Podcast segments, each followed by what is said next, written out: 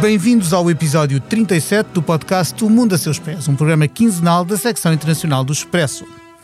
No passado dia 29 de março, a Comissária Europeia para as Migrações e Assuntos Internos, Ilva Johansson, visitou a Grécia, um dos países europeus que mais migrantes têm recebido nos últimos anos. Enquanto aqueles que estão no novo campo da ilha de Lesbos gritavam para a Comissária libertem-nos, a população manifestava-se contra novos campos e o próprio ministro das Migrações grego desautorizou a comissária em numa conferência de imprensa. Enquanto ela colocava condições para os campos construídos com fundos comunitários, o senhor Notis Mitaraki dizia que eles iam ter entradas e saídas controladas, bom, o que violava os valores da União Europeia e as instruções da comissária. Hoje vamos falar da militarização das fronteiras da União Europeia e de como esta delega cada vez mais em países terceiros, como por exemplo a Turquia, a gestão dessas mesmas fronteiras. É nosso convidado Bruno Oliveira Martins, investigador e professor no Peace Research Institute Oslo, um organismo com sede na capital norueguesa que estuda as possibilidades diplomáticas da resolução de problemas entre nações. Olá, Bruno. Olá. A jornalista Ana França, da secção internacional, também participa neste episódio. Olá, Ana. Olá.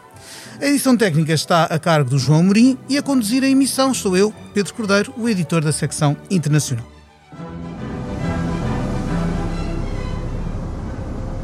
In the past three years, more than 10,000 men, women, and children have died trying to cross this stretch of water.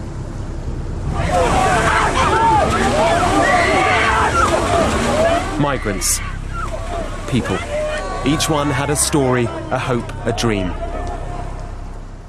Comecemos então pelo, pela questão da externalização das fronteiras. A comissária Ilva Johansson quase suplicava à Turquia que voltasse a receber eh, pessoas que já esgotaram as vias legais para se candidatarem a asilo em países da União Europeia. São cerca de 1.450, segundo a Comissão confirmou ao Expresso. Ora, em 2020, por razões várias que vão da pandemia às pressões económicas, a atritos antigos sobre a soberania do mar Egeu, a verdade é que a Turquia oficialmente não recebeu uma única destas pessoas. A União Europeia quer repatriar migrantes, a lei permite que o faça, mas a Turquia não aceita. Como é que é, Bruno? Nós estamos nas mãos dos eh, humores uh, da Turquia, país que nem sempre uh, segue valores consentâneos com o discurso europeu. Como é que se processa esta espécie de adjudicação de fronteiras a outros países? Uh, bem, há aqui várias, uh, várias questões que, que acontecem ao mesmo tempo. Em primeiro lugar, estamos aqui basicamente a falar de um, de um fenómeno que é a externalização de políticas migratórias, ou seja, um conjunto de medidas por virtude das quais um determinado país, ou neste caso a União Europeia, delega em países terceiros determinadas funções relacionadas com a gestão dos fluxos migratórios. Um, nós devemos questionar-nos porque é que a Turquia ou países que têm, que têm situações ainda muitíssimo mais complicadas, como a Líbia, o Nigéria, etc., participam nestes processos. Pode ser incentivos económicos, incentivos políticos ou, ou, ou, algo mais. Qual é a relação de poder que existe aqui entre, entre ambas, ambas as partes que entram neste acordo? Será que os países terceiros entram nos acordos de forma verdadeiramente livre? Será que a Turquia ou um país como o Niger ou como o Mali eh, negociam eh, em, em, igualdade com a União Europeia ou, ou será que há aqui eh, outra, outras dinâmicas? Um, e a questão das políticas migratórias uh, é uma delas. Uh, por isso, um, acho que é, é, sempre importante tentar desconstruir um bocadinho isto, porque uh, parece que é, é quase obrigação da Turquia lidar com este, com este fluxo migratório quando nós sabemos que, obviamente, eh, estas pessoas eh, têm como objetivo chegar à União Europeia. e por isso, saber se trata de uma questão mais legal ou mais política é, é algo que surge numa segunda fase, porque eh, na primeira fase aquilo que é, que é importante saber é porque é que é a Turquia que tem de gerir esta situação. E porquê é que, é que achas que é a Turquia? Um, a União Europeia pressiona politicamente, nós queremos resolver um problema e, e não sei, atiramos um pouco para quem está mais perto de nós, não sendo do espaço Schengen? Uh, sim, do ponto de vista do ponto de vista prático, chamemos assim, é óbvio porque é que a União Europeia eh, gostaria que fosse eh, a Turquia a lidar com esta questão. A Turquia é um país de, de, de, de trânsito, se nós considerarmos que a União Europeia é o destino ideal final para a maior parte dos migrantes. Um, mas se nós olharmos, por exemplo, para, para o nível de, de, desenvolvimento económico que existe na Europa e compararmos com a situação na Turquia, vemos, vemos claramente que existe, eh, a União Europeia à partida tem condições muitíssimo mais favoráveis para albergar pessoas do que a Turquia. Ou seja, eh, basicamente aquilo que existe é uma dinâmica por virtude do qual a União Europeia está a despachar para os seus países vizinhos a, a, a resolução de um problema para o qual a União Europeia não tem soluções e há, há, há várias formas de tentarmos explorar porque é que essas, essas soluções não existem, mas basicamente a, a União Europeia está a, a varrer o lixo para debaixo do tapete, tentar eh, fazer com que sejam países terceiros a resolver uma questão que, do ponto de vista eh, lógico, do ponto de vista legal, do ponto de vista ético e do ponto de vista económico, devia ser a União Europeia a resolver e não a Turquia, a Líbia, o Niger, Mali, etc. Bruno, interessava-me perceber porque é que de facto a União Europeia não eh, não quer, não parece querer chegar a essas soluções, a soluções que não passem por esses países terceiros e também que soluções poderiam ser essas. Até porque nesses países uh, que o Bruno citou, uh, há relatos, obviamente, de maus tratos, casos de xenofobia, violações gritantes dos direitos humanos. Mais uma vez, como eu dizia há pouco, tudo isto ao arrepio dos valores que a União Europeia professa. Uh, portanto, qual, que soluções, que alternativas é que, é que seriam viáveis? Um, uma questão bastante importante de, de, de, perceber é que muitos destes uh, migrantes são pessoas que estão a fugir uh, de conflito ou de perseguição ou de outros uh, contextos ou de outros fatores que deveriam levar a uma avaliação para ver se essas pessoas efetivamente cumprem os requisitos para obter o estatuto de refugiado. A forma como as coisas estão organizadas na União Europeia e a forma como a União Europeia lida com, com estes fluxos migratórios faz com que para estas pessoas seja literalmente impossível eh, candidatar-se eh, eh, a um estatuto de refugiado porque não, não, não conseguem fisicamente eh, eh, iniciar esse processo. Uh, aquilo que a, União, que a, União, Europeia faz através destas políticas é precisamente tentar fazer com que as pessoas fiquem nestes países terceiros e nem sequer cheguem ao território da União Europeia. E é muito importante nós também percebermos que grande parte eh, destas de, das políticas de externalização das gestões de fluxos migratórios ocorrem em zonas em que a União Europeia eh, desenvolve outras políticas ao mesmo tempo. E no caso do, do, do, do, Norte de África, ou da África Ocidental, por exemplo, que é naturalmente uma zona por onde passam várias rotas migratórias que, que, que, que têm como objetivo chegar à União Europeia, nós vemos que a União Europeia tem uma agenda securitária e de reforma do setor de segurança, tem missões da política comum de segurança e defesa nesses países, Uh, tem uma agenda da luta contra o crime eh, organizado, agenda de luta contra o terrorismo, tudo isto eh, ocorre em simultâneo com políticas de, de, de, de, com objetivos migratórios, ou seja, esta justaposição de agendas contribui para a criação de um estigma no migrante, que é visto à partida como uma potencial ameaça securitária, um, um criminoso em potência, etc. Ou seja, independentemente de tudo o que está na origem do processo de intenção de uma determinada pessoa eh, querer migrar para a União Europeia, eh, todo, todo este envolvimento, toda esta, esta carga simbólica já existe naquelas pessoas. E isso faz com que não existam possibilidades destas pessoas chegarem ao território da União Europeia e, e fazerem um, uma, uma, iniciarem um, um processo de, de, requerimento de asilo uh, para, para, para resolver a sua situação.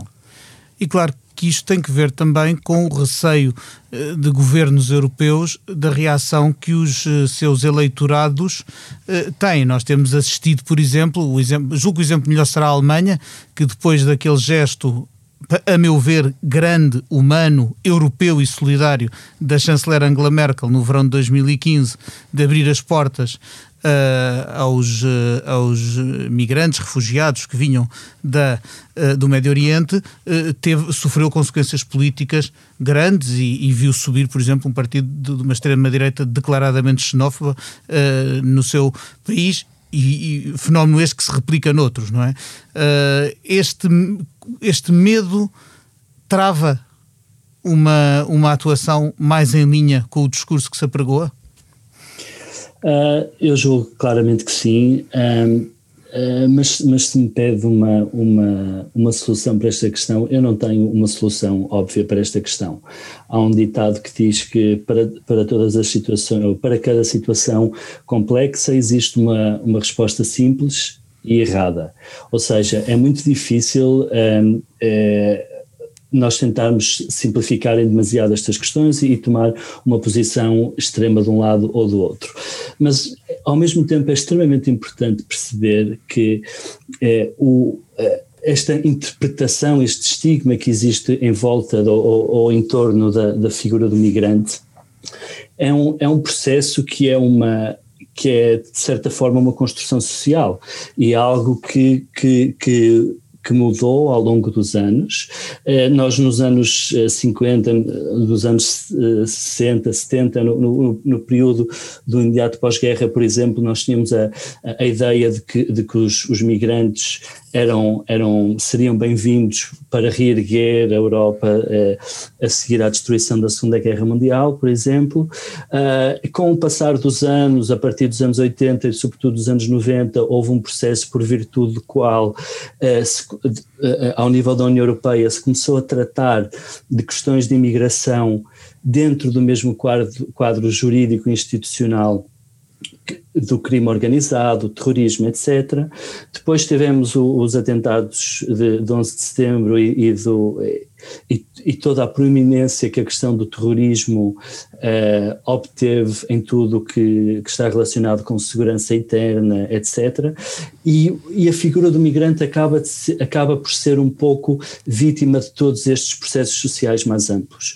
Se nós olharmos para, para a, a constituição demográfica da grande maioria dos, dos países europeus, nós vemos que é uma, é uma população um, envelhecida, vemos que que se, se, determinadas questões for, forem organizadas de forma diferente, existem eh, muitíssimas oportunidades, existem empregos que podem ser eh, distribuídos e organizados de forma diferente, e se no, no, no quadro geral do macro geopolítico, se nós olharmos para o lugar da União Europeia nesse, nesse, nesse mapa mundo da riqueza, vemos que a União Europeia está claramente eh, acima das outras regiões do mundo. Ou seja, se há, se há eh, zona que tem possibilidades eh, económicas e mesmo que pode organizar, que tem potencialidades para organizar as coisas de forma diferente, de forma a acolher pessoas que efetivamente estão a fugir de determinadas, eh, determinados conflitos ou, ou de perseguição, essa zona é a União Europeia.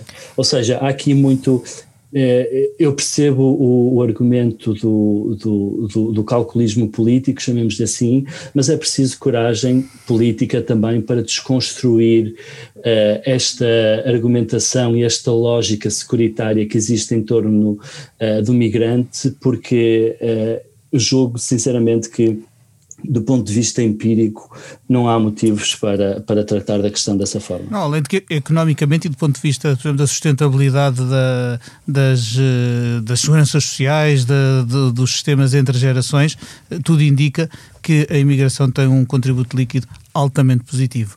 Ana, tinhas outro Sim, assunto? tinha um outro assunto que, que, nós temos seguido aqui com, com bastante atenção no Expresso. Pedi também talvez uma resposta mais breve, porque temos aquela parte da militarização das fronteiras, que é, que é também uma coisa que tem estudado bastante eu queria só perguntar-te, porque, como, como estavas a dizer, eh, toda essa mudança um, de, da avaliação do migrante, como, como é descrito em, em centenas de documentos de, da UE e, e em, em, artigos e tudo, como um, Alien nos Estados Unidos, ou uh, o intruso, ou a pessoa que temos, o assunto com o qual temos de lidar. Pronto, no fundo é, é um migrante, não é? E essa questão parece-me que hum, nos últimos tempos tem de alguma forma desculpabilizado coisas que, que me parecem.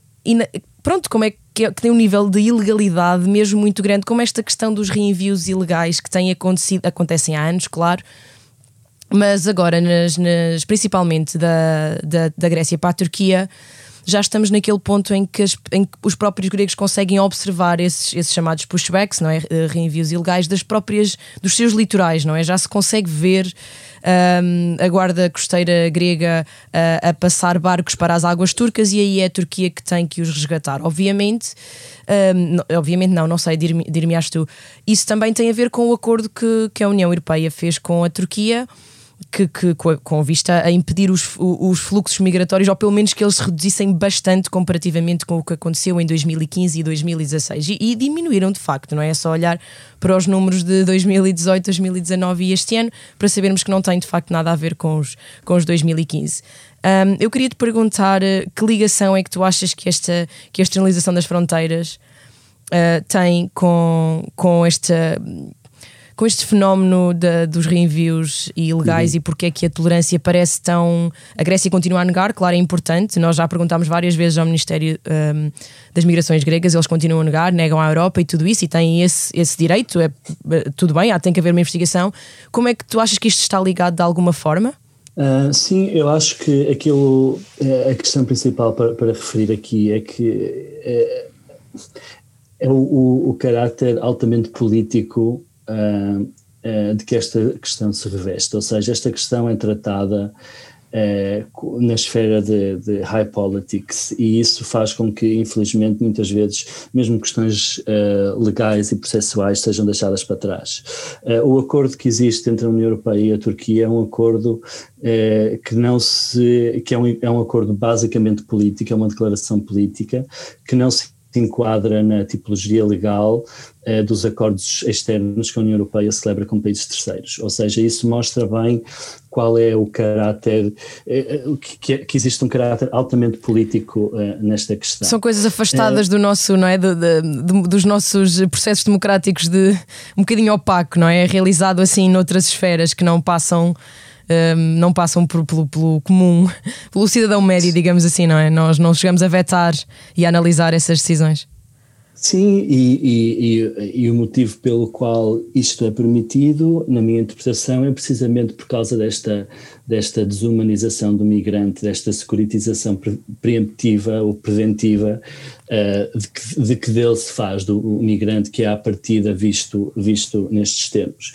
Eu tenho sempre algum problema, uh, alguns problemas com a questão dos, em trazer os valores europeus para aqui, porque eu acho que nós estamos uh, tão longe dessa realidade que é quase caricato falarmos de, de valores europeus. Nós vemos, por exemplo, a Dinamarca, neste momento, um, anunciou anunciou que vai, que vai uh, enviar uh, para a Síria uh, pessoas que, sírios que, que obtiveram um estatuto de residentes temporários eh, na Dinamarca eh, por altura da, da, da, da inclusão da guerra civil na Síria, com o argumento de que neste momento já é já é já é, é que a situação na Síria já não é problemática, já é pacífica e, e por isso já não há problema, já não há nenhuma, nenhum motivo que justifique a presença daquelas pessoas na Dinamarca. Isso não Isto se entende, não é claro.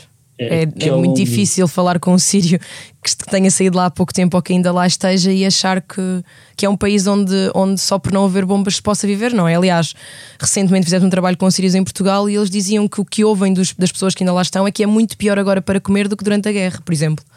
Não, e, não há, e... não há eletricidade, não há, não há mesmo nada.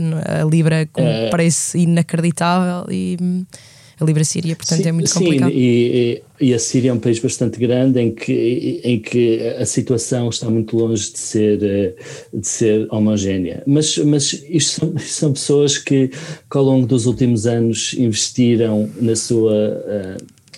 Uh, na sua integração na Dinamarca, que aprenderam a língua, que estão a estudar, que desenvolveram expectativas em relação ao seu futuro e que agora vem tudo ruir com uma argumentação que é, que é altamente questionável. Pois. Olha, vamos passar então para a militarização das fronteiras, um, que também tens vários estudos, estudos sobre isso, um, artigos. Um, a UE, pronto, recorre tem recorrido cada vez mais a, a drones e outras tecnologias que, que, não precisam exatamente de um humano para funcionar. E eu há dias li o último relatório da Frontex, que é a Agência Europeia da Proteção das Fronteiras, como sabemos, sobre a utilização, num futuro próximo, não sei, médio prazo talvez, de inteligência artificial nessas patrulhas de fronteiras, com uma utilização dos chamados agentes robóticos de patrulha. Um, e eu queria te perguntar uh, se isto é uma evolução natural no mundo em que nós estamos sempre ao, ao passamos no aeroporto com um cartão que já diz que somos vacinados ou não, ou uh, temos, temos tudo nas nossas mãos, um QR Code para tudo. Porque é que, ou seja, porque é que as fronteiras também não podem eventualmente ser. Uh, mais uh, com a, a, evolução da tecnologia também não, não deveria chegar lá. Qual é que é o problema de, de, de dessa tecnologia nas fronteiras e, e ou, ou, os problemas que tu vês nesta, nesta, neste exagero de militarização, nomeadamente também de escrutínio democrático, da despersonalização do migrante e tudo isso? Uh, sim, uh, o, o, processo de, de militarização dá-se uh, por virtude da, da, importação de tecnologia que tem ou origem ou aplicação militar em contextos civis, seja de proteção de fronteiras ou seja noutros contextos. O, o debate em torno da militarização da polícia, por exemplo, é um, é um, debate que existe imenso nos Estados Unidos, por exemplo, e, e, e em, em outros contextos também. E, ou seja, é basicamente disto disto que estamos a falar, o, o, o tratamento de, de determinadas questões com meios e com ferramentas que têm um caráter militar. Uh, e nós uh, vemos, por exemplo, no, no caso da, da, da, União Europeia, isso é, podemos verificar isso uh, nas fronteiras. Ou seja, nos últimos 15, 20 anos verifica-se uma, uma tendência em, em, recorrer à tecnologia de ponta para lidar com questões fronteiriças na Europa. E várias tecnologias são usadas, vários programas são permanentemente introduzidos atualizados, etc. Uma das questões que temos que colocar é, é, é, quem participa nestes, nestes processos, ou como se definem prioridades e como se distribuem os recursos, por exemplo. Uh, nós vemos que, que, a agência europeia Frontex é, é, é a, é a agência-chave nestes, nestes processos, tanto uh, do ponto de vista da utilização das, das diferentes tecnologias, como também por virtude da, de, de, dos processos de, de procurement, chamemos assim, os, os processos por virtude uh, dos quais determinadas tecnologias são desenvolvidas e depois adquiridas, tanto pelo Frontex como pelos Estados-membros. Uh, numa fase inicial, o, uh, o, Frontex usava apenas recursos dos, dos Estados-membros, mas mais recentemente Uh, começou a, a obter, um, começou a ter os seus próprios recursos e existe claramente uma, um, um, fascínio pela tecnologia de ponta, pelo, pelos sistemas mais integrados, mais avançados, etc. Um, e na minha forma de interpretar estes, a minha forma de interpretar estes fenómenos é sempre em que estas tecnologias não são apenas tecnologias, são, são sistemas sociotecnológicos, chamemos-lhe assim, ou político-tecnológicos. As tecnologias, sejam elas quais forem, eh, emergem sempre de um determinado contexto social, de um determinado contexto político, com um determinado sistema, eh, com um determinado sistema de, de valores, chamemos-lhe assim, e tudo isso acaba por ser refletido tanto na tecnologia como nos próprios efeitos dessa tecnologia nas, nas realidades nas quais incidem. Isto é extremamente importante no, no, contexto migratório, porque, por exemplo, uh, uh, estavas há pouco a falar na, na, questão dos drones. Os drones são utilizados uh, já uh, na zona do Mediterrâneo um, em, em, em, missões de, de, de vigilância. Uh, e se nós, para, para qualquer pessoa que já alguma vez viu um, um feed de um vídeo que, das imagens que um, que um drone está a transmitir, uh, aquilo que nós vemos na imagem é, um, é, um, é uma figura altamente desumanizada. Nós vemos pessoas que nós não conseguimos identificar, que, que apenas parecem uh, pequenos insetos que estão a movimentar numa, no nosso ecrã. Este é o tipo de imagem que os drones militares transmitiam num contexto de guerra, ou seja, num, ou num contexto de, de, de, de, conflito armado, em que o, o, o drone sobre, sobrevoa uma determinada zona, identifica aqueles que podem ser potencialmente os nossos inimigos. Uh, e este, transmitir, esta, ou trazer, importar esta lógica para um contexto de migração, a mim parece-me extremamente problemático. Os, o, o, eu não, o, o migrante não é um intruso, né? o migrante é uma pessoa que, que se tivesse outras possibilidades, muito provavelmente não, não escolhia eh, gastar todo, todo, todas as suas, as suas poupanças para entrar num barco de borracha e atravessar o Mediterrâneo, seja qual, seja qual forem as, as, eh, as condições atmosféricas. Isto são pessoas específicas, individuais, que têm histórias uh, e que estão numa situação de desespero tal que tomam uh, ações tão radicais uh, quanto estas. Ou seja, eu temo que à medida que nós um, ehm, uh, utilizemos mais e mais tecnologia, que toda a dimensão humana e empática que deveria existir desapareça. E depois há, há muitos outros problemas em relação aos quais podemos falar, mas, mas uh, terminaria aqui. Porque um robô numa fronteira, se calhar se alguém estiver desesperado a tentar explicar alguma coisa que ele não esteja programado para aprender, qual, qual é que vai ser o nível da sofisticação necessária para um robô perceber compaixão ou compadecer-se, não é? Não sei, não, sim, poderá ser, é... mas é sempre.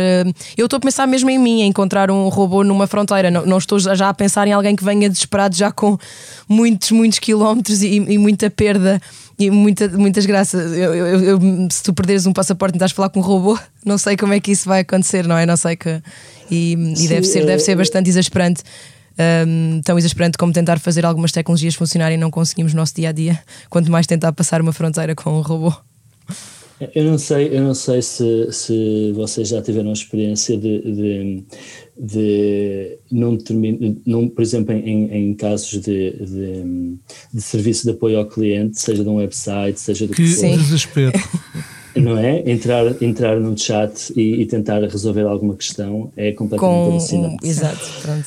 É. Bruno, eu queria perguntar uh, um pouco pelo nosso país. Uh, Portugal não é de maneira nenhuma um, um destino preferencial da maior parte dos migrantes que entram na Europa. Muitos, aliás, dos que, dos que estiveram em Portugal rapidamente uh, aproveitaram a, a, as fronteiras abertas da União Europeia para irem para países que lhes pareciam uh, provavelmente mais apetecíveis, mas to, de toda a forma somos um país com uma extensa orla marítima, somos uma fronteira externa da União Europeia também. De que forma é que estas dinâmicas uh, nos afetam? De forma é que o país se envolve em tudo isto de que temos estado a falar? Estamos mesmo no final do, do tempo, mas é uma, Sim, é uma pergunta que é, é importante.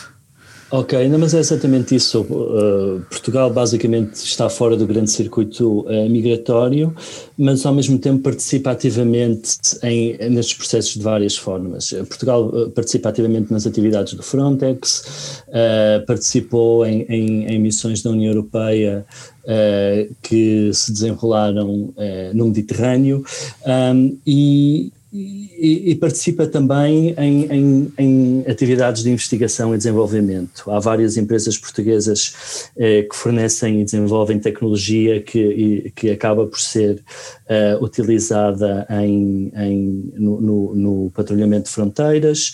Uh, temos também a Agência Europeia de Segurança Marítima que está assediada em Lisboa e, e, e, que participa em alguns destes, destes processos, ainda que de forma um pouco mais, mais afastada. E, e dá-me a ideia que Portugal gosta, gosta de se ver como participante ativo, e aliás, isso está, está compatível, ou isso é compatível com com a forma como, como Portugal se relaciona com, com o projeto de integração europeia uh, de forma mais ampla, mas Portugal gosta também muito de se sentir uh, na ponta de lança tecnológica. E e ao longo dos últimos anos vimos uh, efetivamente um, um, uma aposta uh, retórica do ponto de vista do governo e, e, e algum uh, ativismo e, e empreendedorismo de, de, indústrias portuguesas em participar uh, neste processo. O que existe menos é uma avaliação crítica do, do discurso dominante. Julgo que seria importante que uh, investigadores, a sociedade civil, ONGs, etc., uh, pudessem ter uma participação mais ativa nestes processos, de forma precisamente a, a trazer um pouco mais de, mais de equilíbrio e é também para contribuir para essa reflexão e para esse debate que fazemos uh, emissões como esta, que muito uh, uh, interessante e cobrindo alguns assuntos bem importantes dentro desta magna questão, está contudo limitada ao tempo disponível. E é por isso que eu passo àquela pergunta que fazemos aqui a todos os convidados do mundo a seus pés Bruno, se neste momento fosse possível viajar para qualquer parte do mundo sem restrições nenhumas nem pandemia, para onde é que iria e porquê?